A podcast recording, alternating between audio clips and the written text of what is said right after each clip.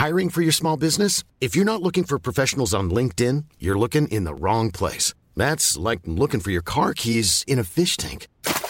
LinkedIn helps you hire professionals you can't find anywhere else, even those who aren't actively searching for a new job but might be open to the perfect role. In a given month, over 70% of LinkedIn users don't even visit other leading job sites. So start looking in the right place. With LinkedIn, you can hire professionals like a professional. Post your free job on linkedin.com/people slash people today.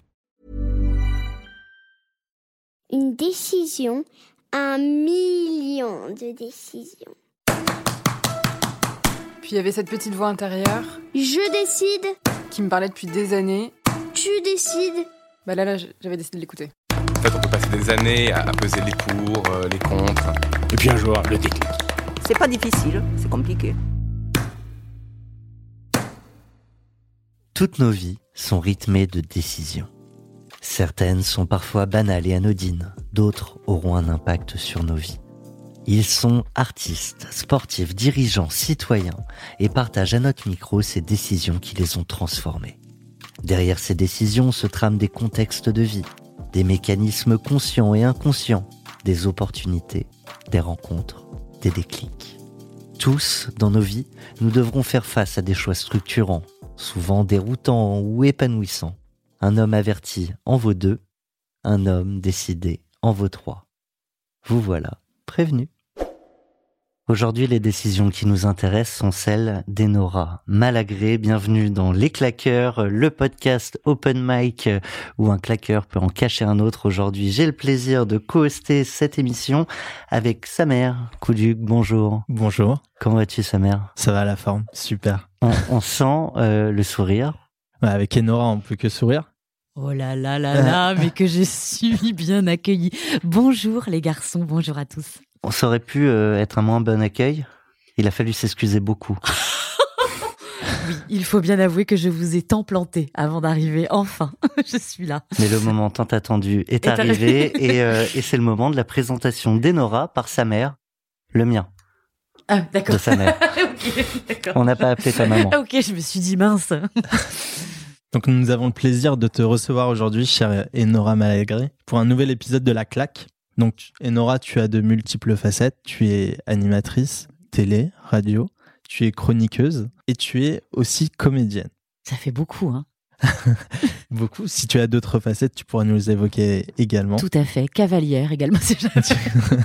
Un parcours bien rempli et forcément, euh, pour remplir ce parcours, il a fallu prendre des décisions. Oh là. Et donc, on, on t'a interrogé sur les grandes décisions de ta vie. Euh, on doit avouer à nos auditeurs qu'on a eu du mal à faire des choix. Euh, donc, on en aura peut-être un peu plus que trois euh, aujourd'hui. Pour certaines, on, on pourra peut-être rentrer dans le détail. Pour d'autres, on ira Un peu plus plus vite. vite. Et puis, au pire, on fait une heure, on fait bien ce qu'on veut, on est en podcast.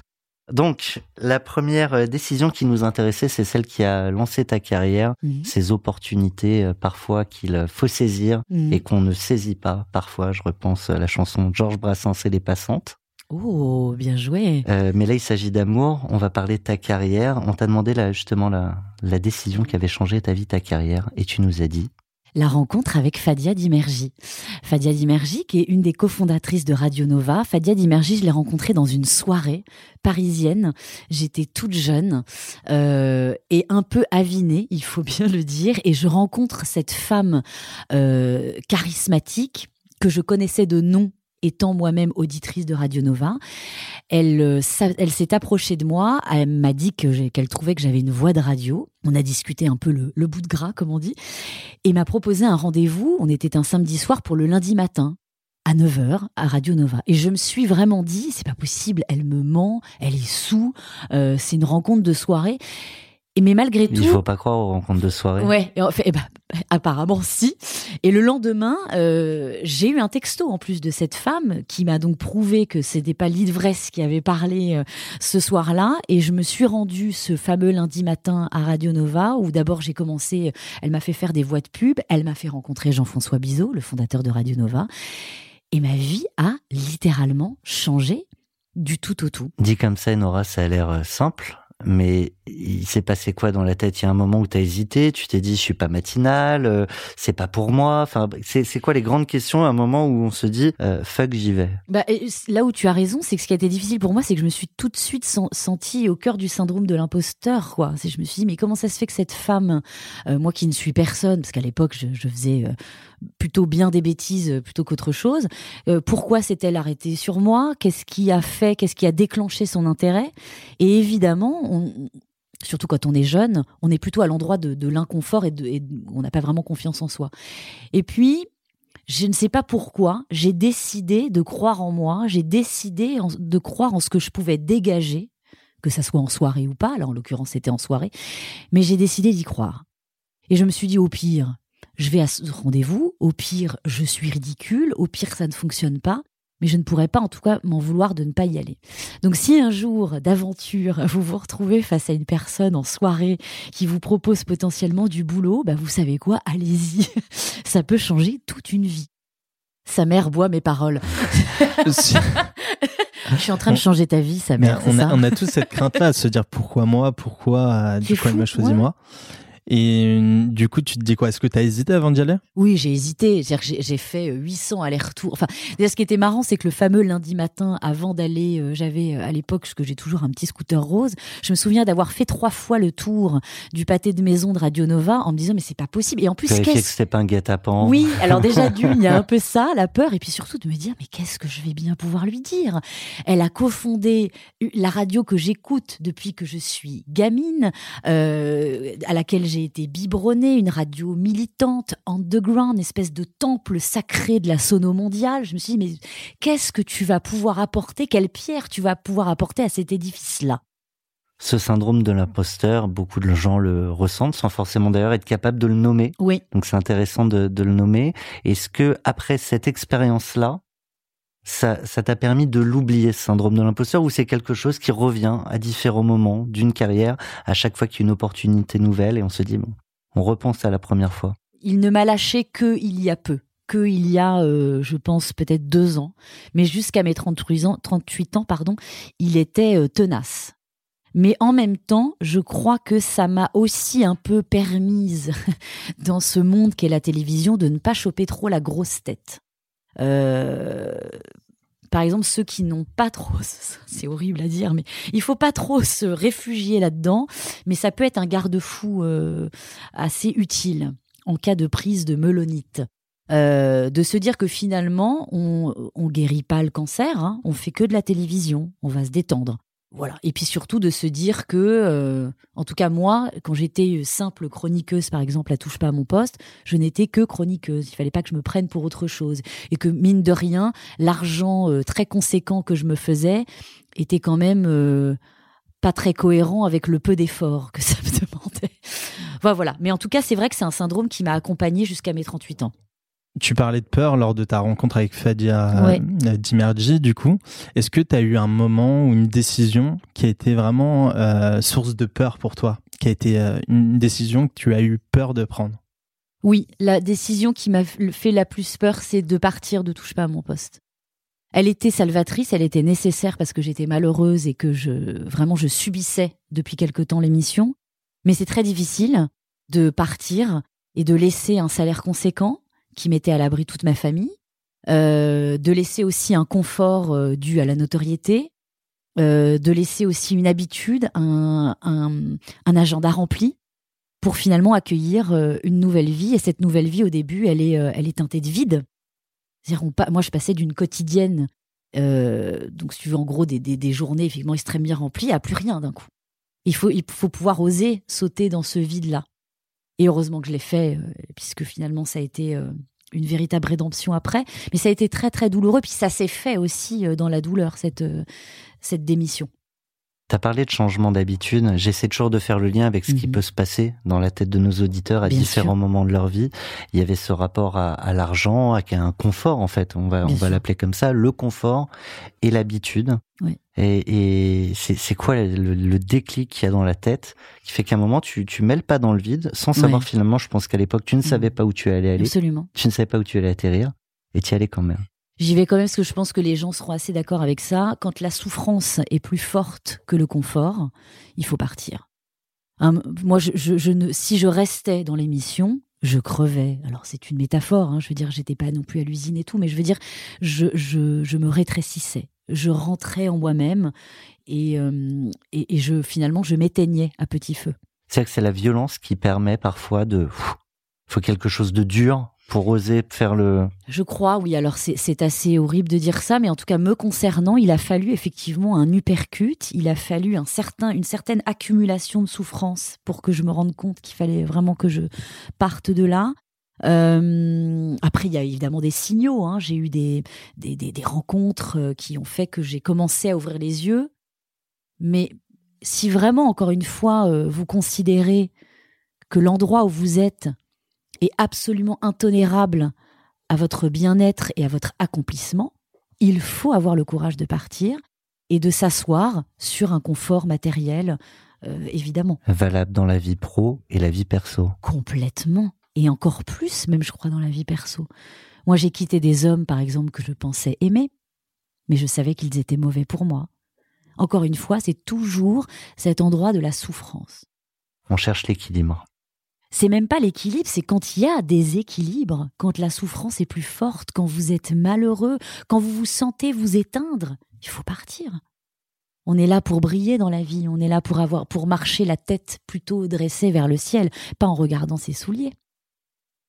J'ai l'impression d'être Yves Duteil. c'est très bizarre. Mais est-ce qu'il n'y a pas en permanence cette peur de mal paraître? Parce qu'au final, euh, ce qui te mm. faisait peur de partir de TPMP, c'était que bah, tu paraissais comme parfaite aux yeux des gens. Donc, à quel point, en fait, ça a été important pour toi de, de se départir du regard des gens? Ça, c'est intéressant. Alors, moi, j'avais, j'ai pas. Alors, quelque part, j'ai eu la chance d'avoir plutôt une mauvaise image, moi. Donc finalement de partir. On, a beaucoup hésité à te proposer cet épisode. Je me doute bien. Je sens la gêne en vous dans vos regards. Mais je, je, je moi, j'avais pas une image justement de femme parfaite. J'avais une image que j'ai d'ailleurs euh, euh, qu'on m'a demandé de, de, façonner, que j'ai moi-même façonnée, de grande gueule, de femme en colère, etc. Donc finalement, de ce point de vue-là, partir, c'est plutôt sympa, et de revenir avec euh, la vraie image, la vraie Enora. En revanche, effectivement, donner le change, être tout le temps euh, considéré comme, euh, enfin, je sais pas comment vous dire, mais quand on est une personnalité publique, on n'a pas le droit de montrer qu'on est malheureux, qu'on est en souffrance. C'est insupportable à entendre pour les gens. Enfin voilà, c'est vraiment, c'est totalement inaudible. Et ça, parce que chacun a ses problèmes et ne comprennent pas que parce qu'on a de l'argent, parce que et puis c'est bien normal parce qu'au fond, euh, on n'est pas évidemment les plus à plaindre. Mais c'est pas parce qu'on a un confort matériel effectivement que derrière le confort matériel, il n'y a pas de la souffrance effectivement euh, euh, personnelle ou psychologique. Et ça, par contre, j'ai pris la décision il y a peu de ne plus donner ce change-là, mais même d'un point de vue personnel avec mes amis. Et ce qui m'a. Euh... C'est-à-dire quand on te demande ça va Enora, tu peux dire non. Parfois, voilà. Parfois, je dis non. Alors, j'y arrive pas encore trop souvent. Ça va Enora Aujourd'hui, ça va très bien. Mais hier, tu m'aurais demandé, je t'aurais dit peut-être non. Mais peut-être que ta réponse m'aurait dérangé. Euh, sans doute. Mais maintenant, je m'en moque. je suis dans mon propre confort et pas le confort de, de celui qui m'écoute. Mais euh, mais il y a eu un événement pour ça. Euh, j'ai vécu euh, il y a quelques années, euh, quand j'étais encore à TPMP, une, une, anecdote assez peu réjouissante. Un homme, un matin, a appelé la police en disant j'ai tué Enora Malagré, je l'ai égorgée, elle gît dans son sang. Il avait donné mon adresse, euh, l'étage où j'habitais, etc., etc. Euh, le, je sais pas comment on dit, le GIGN avait débarqué à la maison, avait défoncé la porte en me demandant il est où, il est où? Bon, c'était en fait un canular. C'était une époque où ça se faisait pas mal en France. J'ai subi ça. Oui, il y a des blagues plus drôles que d'autres. Il y a des blagues plus drôles que d'autres, d'autant que avec cette merveilleuse ère dans laquelle nous sommes, évidemment les journalistes n'avaient pas vérifié l'info, donc ma pauvre maman avait entendu à la radio que sa fille était morte. Euh, je vous épargne les conséquences que ça a eu sur elle, Déjà, etc., euh, désastreuses, etc. Donc, je ne suis pas morte. Euh, mais en tout cas, ça a été traumatique. J'ai eu un garde du corps après. Ils ont fini par retrouver la personne. Bon, là, c'était Seven. hein. Ils ont retrouvé des, des bouts de cheveux, des bouts de tissu. Enfin bon, je vous passe les détails. Néanmoins, cette expérience traumatique, Mais quand même. pas un poisson d'avril au restaurant avec un ministre. Voilà, exactement. Cette anecdote-là, qui aujourd'hui évidemment me fait un peu sourire, m'avait fait moins sourire à l'époque. Et cette époque-là, je me souviens d'avoir euh, appelé mes amis euh, un peu traumatisés et je n'ai trouvé personne pour me plaindre. Euh, je me suis dit, mais c'est pas possible. En fait, il m'arrive quand même un truc pas très chouette et les gens étaient là, ouais, mais enfin bon, ça va. Il y a cette idée que c'est la rançon de la gloire? Ah, Il y a, y cette euh, idée-là. Euh, pareil, après, quand j'ai parlé de ma maladie, qui est quand même l'endométriose, qui touche une femme sur dix, qui est quand même assez, lourde comme maladie, c'est une maladie chronique, pareil. Je n'ai trouvé personne pour me plaindre, pour me tendre la main, pour m'écouter. Et là, je me suis dit, bon, euh, en fait, peut-être que c'est moi qui ne verbalise pas correctement ma souffrance. Donc arrêtons de faire le show, débarrasse-toi de ce personnage médiatique hystérique et rose fluo et dis les choses. Et ose dire à tes amis, ça ne va pas, voilà ce que j'ai vécu, voilà ce que je vis. Débarrasse-toi de ce masque, finalement. Est-ce qu'il n'y a pas aussi cette réflexion sur débarrasse-toi des gens parfois qui t'entourent avec la célébrité, qui ne sont peut-être pas là pour toi Absolument. Ça fait partie de cette réflexion aussi. Il y a euh, les gens malveillants, les parasites. Euh, effectivement, j'ai aussi, euh, aussi fait un peu le ménage autour de moi et de, de se rendre compte qui étaient les amis ou pas. Après, j'ai la chance, moi, de ne pas avoir trop d'amis dans ce métier et d'avoir des, des amis depuis longtemps qui ont justement veillé aussi à ce que je pète pas trop les plombs. Mais ça n'empêche que il y a un- toujours un petit manque de compassion. Mais c'est pas grave, attention, je ne suis. C'est vrai que je suis pas à plaindre. Parce que tu connaissais pas sa mère pour la compassion. C'est vrai, euh, il est très compatissant. ouais. Exactement, mais pour, ce serait dû à quoi pour toi? Pourquoi les gens euh, ne sont pas compatissants Parce que tu ne peux pas, euh, et et je les comprends, parce que tu, quand tu es dans la lumière, un peu ou beaucoup, hein, peu importe, mais à partir du moment où tu es dans cette lumière-là, médiatique, est une lumière euh, qui brûle hein, d'ailleurs, mais comme on est dans un, une, une en plus c'est cohérent avec la, la- pourra en parler des heures, mais la société dans laquelle on vit, où on montre tout sur Instagram avec cette réalité augmentée, etc. Je pense qu'aujourd'hui, à partir du moment, encore une fois, voilà, où tu es dans cette lumière-là, les gens se disent que déjà tu es à toute épreuve et que tu es privilégié. Parce que tu as de l'oseille, parce que tu es connu, parce que tu as des passes droits, et c'est vrai. Mais ne vois pas que derrière, il y a aussi euh, des petits êtres humains avec euh, leurs problèmes personnels. Mais ça paraît un peu plaintif ce que je dis. Attention, c'est vrai qu'on n'est pas à plaindre. Mais n'oublions pas que ça, c'est le décor. Derrière le décor, il y a la vraie vie. Et je trouve que c'est bien, à l'heure d'aujourd'hui, d'arrêter justement cette réalité augmentée dont je parlais, très Instagrammable.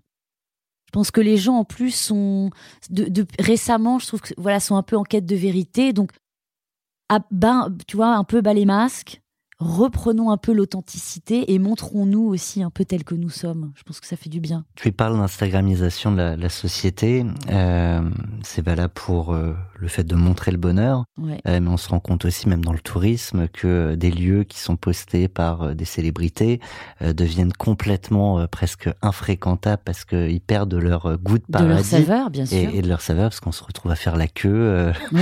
pour avoir la même photo finalement que tout le monde, vrai, ouais. de même plus du coup pouvoir profiter Ouais. du lieu dans lequel on va. Est-ce que, en tant qu'influenceuse, parce que Mhm. tu es une influenceuse, Mhm. j'ai pas regardé là le, le nombre d'abonnés, je crois que c'est un peu plus de 400 000. Ouais. Euh, tu te questionnes sur l'utilisation maintenant que tu fais de, de cette notoriété. Ouais, complètement. C'est une très bonne question parce que ça aussi, c'est très récent. J'étais dans un Instagram. euh, moi, moi, je fais pas partie de cette génération-là. J'ai 40 ans. hein. Il faut bien savoir que j'ai connu le Minitel. Sachez-le. Vous savez peut-être pas ce que c'est, mais, mais voilà. Ça nous fait plaisir d'avoir Ouais, l'air jeune. Voilà, c'est ça. Et les cabines téléphoniques. Mais donc Instagram, moi, me, me, me filmer en story, me, me selfiser la tronche, c'est pas quelque chose de naturel chez moi. C'est quelque chose qui me coûte vraiment et que je trouve toujours un peu ridicule. Quand je me vois dans la rue en train de parler à, à mon téléphone, je m'observe de loin et je, je me trouve très curieuse. Mais en tout cas, je le- de loin, tu as la perche Ouais, faut. ah non, euh, mais c'est un, un cauchemar. Donc, en tout cas, néanmoins, je le fais, tu as raison. Et, de, et, et j'étais dans un truc très narcissique. euh, voilà, je me montre moi, bon. Et puis, au bout d'un moment, je me suis dit, cocotte, t'as 40 balais, tu vas pas continuer à euh, te prendre avec ta duck face et, euh, et puis ton chat et puis machin. Et du coup, depuis quelque temps, j'essaye de placer entre deux selfies des publications un peu plus militantes, un peu plus engagées et aussi un peu plus artistique, un peu plus artistique. Et ce qui est formidable, c'est que je vois que ça fonctionne. Et entre deux selfies, je vais proposer euh, un album, euh, je sais pas moi, de, jazz. Et ben ça, en fait, tu éduques aussi un peu ta communauté à travers ça, comme une petite instit un peu cool. Et je trouve ça assez chouette de voir que il n'y a pas que moi. hein, C'est une manière de montrer sa singularité aussi. sa singularité, mais surtout de se dire que Instagram est une sorte de média et je vais essayer d'en faire un média pas trop trop naze. Euh, et je trouve, je trouve hyper chouette que euh, sur une publication où je vais parler aussi d'un artiste comme Yann Fabre, qui est un plasticien, euh, metteur en scène, alors j'aurais peut-être moins de likes, mais s'il y a 50 gamins qui après Qui cette publication, voilà, vont regarder les œuvres de Yann Fabre, je me dis waouh, c'est gagné, t'as été une bonne prof. Donc j'essaye d'alterner un petit peu et je trouve que la jeune génération accepte vachement ça. Il m'impressionne. Tu parles d'acceptation, c'est une parfaite euh, transition avec une autre décision qu'on souhaitait aborder avec Mhm. toi et, et sa mère. Euh, une décision que vous avez prise pour vous-même. Tu nous as répondu accepter ce nouveau corps qui est le mien. Lié donc à Mhm. ta maladie, tu en as parlé Ouais. hein, tout à l'heure, l'endométriose. Mhm. Et euh, d'ailleurs, un chiffre que je connaissais pas, une femme sur Une dix, c'est ouais. démentiel. Est atteinte, ouais, ouais. Et c'est évidemment, euh, comme c'est une maladie féminine, euh, elle a été taboue très longtemps, puisqu'avoir ses règles en abondance et douloureuse, bah, c'était, normal. Bref, ne parlons pas de ça, mais en tout cas, cette maladie que j'ai depuis plus de dix ans a terrassé un peu mon corps, que j'ai dû euh, soigner euh, à coups de traitements qui n'étaient pas forcément les bons. Et là, j'ai eu un traitement qui s'appelle la ménopause artificielle, qui m'a fait prendre beaucoup de poids.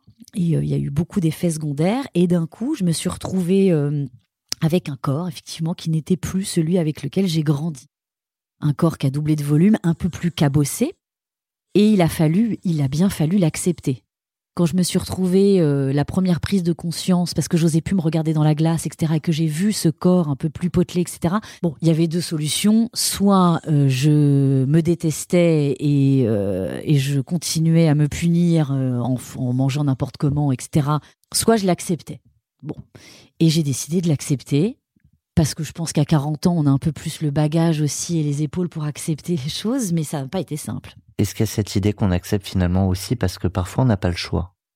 Et que aurais pu te, comme tu l'as très bien dit, Ouais. te punir toi-même, euh, euh, te bagarrer contre des moulins. Je crois qu'on a le choix, mais malheureusement, je crois qu'on prend souvent la mauvaise décision parce qu'elle est, c'est beaucoup plus inconfortable de s'accepter. Euh, c'est le, je trouve que ça, ça coûte plus, quoi.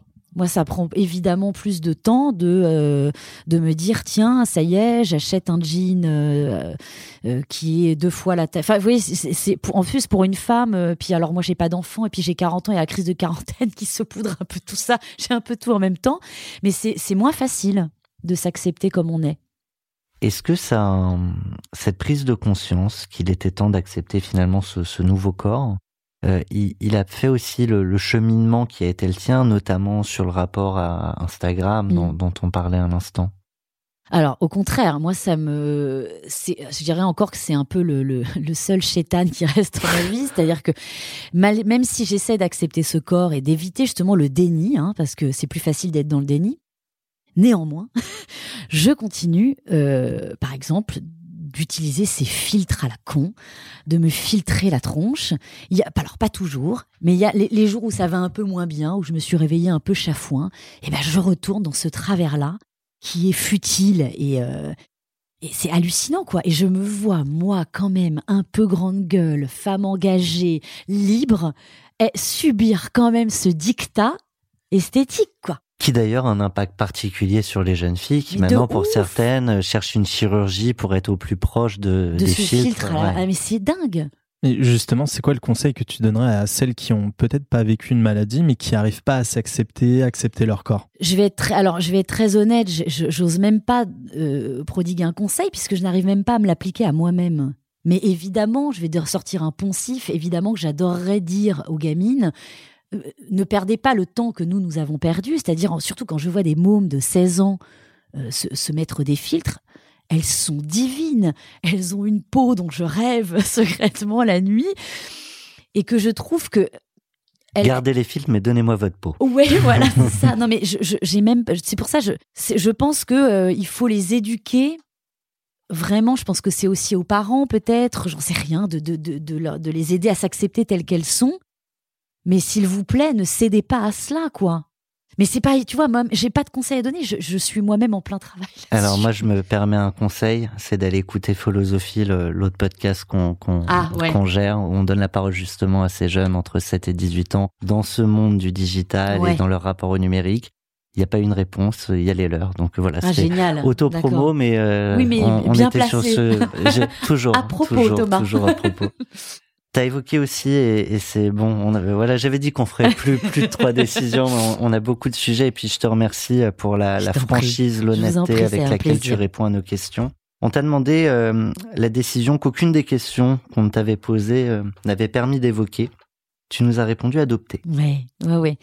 Euh, je suis en plein dedans, c'est-à-dire que je, je suis en train de prendre la décision d'adopter. Je suis en train de faire le deuil d'être enceinte, mais pas d'être maman. Euh, puisque ma maladie, donc l'endométriose, c'est la première cause d'infertilité chez les femmes. Donc, en ce qui me concerne, comme je suis au stade 4 de cette foutue maladie, c'est Sur une échelle, je me rends pas c'est le compte. dernier stade. D'accord. Donc du coup, c'est très compliqué d'avoir des enfants pour moi. Euh, après, euh, plein de fausses couches, euh, des fifs qui ne fonctionnent pas. Du coup, me voilà un peu à la croisée des chemins. Et comme je viens de vous le dire, je veux être maman. En ce qui me concerne, une solution s'offre à moi qui est celle de l'adoption. Mais il faut, la- il faut prendre cette décision puisque c'est encore une autre aventure pleine d'embûches qui s'offre à moi. Euh, c'est très compliqué pour adopter, euh, alors en France, mais pour adopter tout court, alors que c'est déjà la somme de plein de souffrances d'arriver à Mmh. l'adoption. Ce sont des femmes qui ont des parcours très chaotiques, très douloureux, et pour autant, quand on veut adopter, eh bien, on vous demande encore de montrer patte blanche. Mais j'ai décidé vraiment de d'y aller pour ne pas renoncer à ce rêve d'être maman. C'est quoi qui, qui, se bagarre dans la tête au moment où tu en es là de, de décider, qui, qui arrive à cette décision finale d'adopter?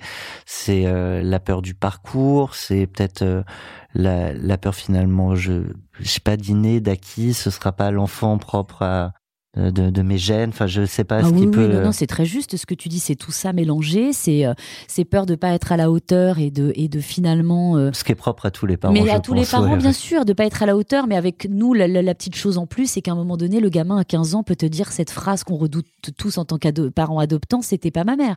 Donc si tu veux, il y a toutes ces... Et puis, est-ce que je vais être suffisamment solide pour gérer l'attente? Parce que l'attente entre le moment où tu remplis tes dossiers et le moment où tu as ton enfant, c'est long. Il peut être semé de déceptions, de refus, etc. Donc, est-ce que je vais être solide, tu vois, pour encaisser tout ça? Euh, Et puis, euh, effectivement, l'inné, l'acquis, euh, et puis le regard des gens, et puis comment... Enfin, tout. Je crois que c'est... Encore une fois, je c'est encore une autre aventure. Et en même temps, je suis assez contente de prendre cette décision-là à 40 balais. Tu vois, maintenant que je suis un peu, un peu capée, un peu plus en, ouais, un peu plus costaud. Je pense que si j'aurais pas pu la prendre avant. Je pense j'étais bien trop immature. Putain, sa mère, il me regarde. Si vous saviez le Je- je- regard qui est entre le, mais vraiment le mépris. Non, je plaisante. J'ai l'habitude de mépriser les gens. non, je plaisante, je plaisante. Regard intense. Intense, intense. Et, et- et là, il va s'entendre parler, il va se dire Je me kiffe.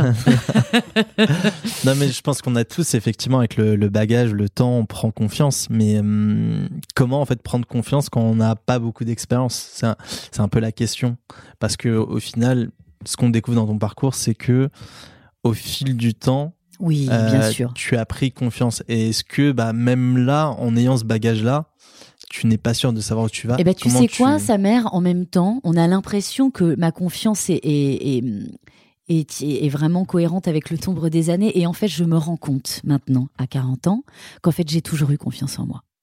Sinon, je n'aurais pas pris ces décisions-là dont on a parlé. Je n'aurais pas eu l'audace, moi, la petite bretonne, de pousser la porte de Radio Nova.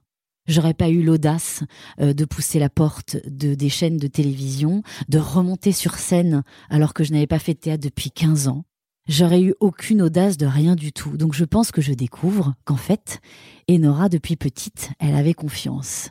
Et je pense que c'est ça que je peux que conseiller aux gens, aux jeunes qui nous écoutent, c'est qu'en fait, vous avez une confiance qui sommeille en vous, juste réveillez-la et saisissez-la. Pour rebondir sur euh, ta question, sa mère, j'ai pris conscience très récemment. Euh, quand t'es petit, en fait, tu penses que tes parents savent tout, donc ils ont Mhm. leurs décisions te semblent tellement éclairées. Et, euh, et récemment, moi, j'ai vu mon grand-père qui, qui commence à voir ma grand-mère euh, bah, partir, etc. Et en fait, tu, tu prends conscience qu'au fur et à mesure des années qui passent, t'es confronté aussi à des choses que t'avais pas prévues. Même Ouais. même à 80, 90 ans, il a encore temps de, de découvrir des choses, d'avoir confiance ou pas confiance Absolument. de pas savoir où tu vas et en fait ça, ça s'échelonne finalement tout au long de la vie. Absolument. Mais partir en tout cas du principe de se surprendre soi-même tout le temps, tout le temps, et de se challenger tout le temps, parce qu'au fond, ça c'est une banalité, mais réellement, et j'en suis la preuve, rien n'est impossible. Il faut juste avoir un peu d'audace. Tu l'as dit, se challenger soi-même, c'est justement ce qu'on va te proposer, Enora Malagré, de te challenger. On t'a listé une dizaine, douzaine de décisions pour euh, changer le monde. C'est euh, les décisions que propose le mouvement La Claque, le collectif. Euh, on va pas évidemment toutes les redire à Non, chaque non. émission pour les auditeurs. On va te proposer d'en choisir euh, une avec laquelle tu ne te sens pas à l'aise, par exemple, et celle que tu es prête à prendre. Allez, on te laisse la, la dernière soirée euh, pour profiter. Bon, eh ben, je vous dis pas alors du coup, parce que moi, il y a une décision qui, me sera très difficile euh, euh, de prendre, c'est de décider de prendre l'avion une fois par an maximum. J'ai euh, la chance de pouvoir voyager souvent, enfin quand ça sera à nouveau possible, j'en ai besoin et j'aime aller très loin. Et euh, je ne suis pas euh, Gérard Daboville, donc je n'irai pas en barque, euh, par exemple à Bali. Donc ça va être très compliqué. J'ai un peu honte de le dire, mais je prendrai sûrement l'avion plusieurs fois. En revanche, sous vos yeux et vos oreilles, je décide. Moi, la carnivore, moi, la bretonne fan d'andouillettes et autres saucissons à l'ail, euh, je vais décider de manger de la viande qu'une fois par semaine. Parce que je peux vous dire que moi, la viande, c'est un peu mon dada. et, euh, et je le fais. Voilà. Je décide, parce que je pense que c'est la décision que j'aurais dû prendre il y a bien longtemps. Et, euh, et il est grand temps pour moi de d'arrêter de parler et d'agir. Donc, viande une fois par semaine. Bah, chapeau. Moi, je... Bravo à toi. Merci. Du coup, tu pourras inviter tes amis qu'une fois par semaine maintenant. Ce qui m'arrange pas mal. Rapport à l'économie, tout ça, et la propreté. Si tu devais challenger trois personnes pour t'accompagner dans ce changement radical De- pour euh, la viande ouais. Oh merde. Alors, je vais challenger. Je crois qu'elle elle mange de la viande. Je vais challenger quand même mon- ma grande amie Elsa Wolinski. Euh, qui aime les challenges, voilà. Je vais challenger Quelqu'un qui aime la viande, c'est pas mal ouais, aussi. ouais, bah, je vais en challenger une petite, là, qui est une petite gourmande que j'aime beaucoup. Je vais challenger Ça ma balance. camarade Barbara Pravi, notre candidate à l'Eurovision. Allez, bim, Barbara. Et je vais challenger, euh, qui est-ce que je vais challenger? Ça lui permet de pas se viander. Oh, Mmh, bah, bien joué, Pardon. Bien joué. Et je vais challenger mon camarade Jean-Luc Lemoine, qui, comme moi, est un bon épicurien. Ça lui fera les pieds. Et Nora, il est temps de te remercier Merci à vous. et te donner rendez-vous pour euh, co-animer avec nous un prochain épisode Avec grand plaisir. des claqueurs. Ok, je vais vous ramener v'là, v'là la personne. Merci à toi, sa mère. Merci à vous. Merci à vous pour ce moment. Non, merci à toi. Non, merci à toi. J'insiste. Trop mignon. Pas de bisous pendant le Covid. Tu, tu peux nous faire euh, la, la conclusion de fin avec ta voix radiophonique à la Nova Oh mon Dieu. Merci à tous. J'ai passé un excellent moment avec la claque. When you make decisions for your company, you look for the no-brainers. And if you have a lot of mailing to do, stamps.com is the ultimate no-brainer. It streamlines your processes to make your business more efficient, which makes you less busy. Mail checks, invoices, legal documents, and everything you need to keep your business running with stamps.com. Seamlessly connect with every major marketplace and shopping cart. Schedule package pickups and see your cheapest and fastest shipping options from different carriers. With rates up to 89% off USPS and UPS rates. And with the Stamps.com mobile app, you can take care of mailing and shipping wherever you are. Make the same no-brainer decision as over 1 million other businesses with Stamps.com. Sign up with Code PROGRAM for a four-week trial, plus free postage and a free digital scale. No long-term commitments or contracts. That's Stamps.com. Code PROGRAM.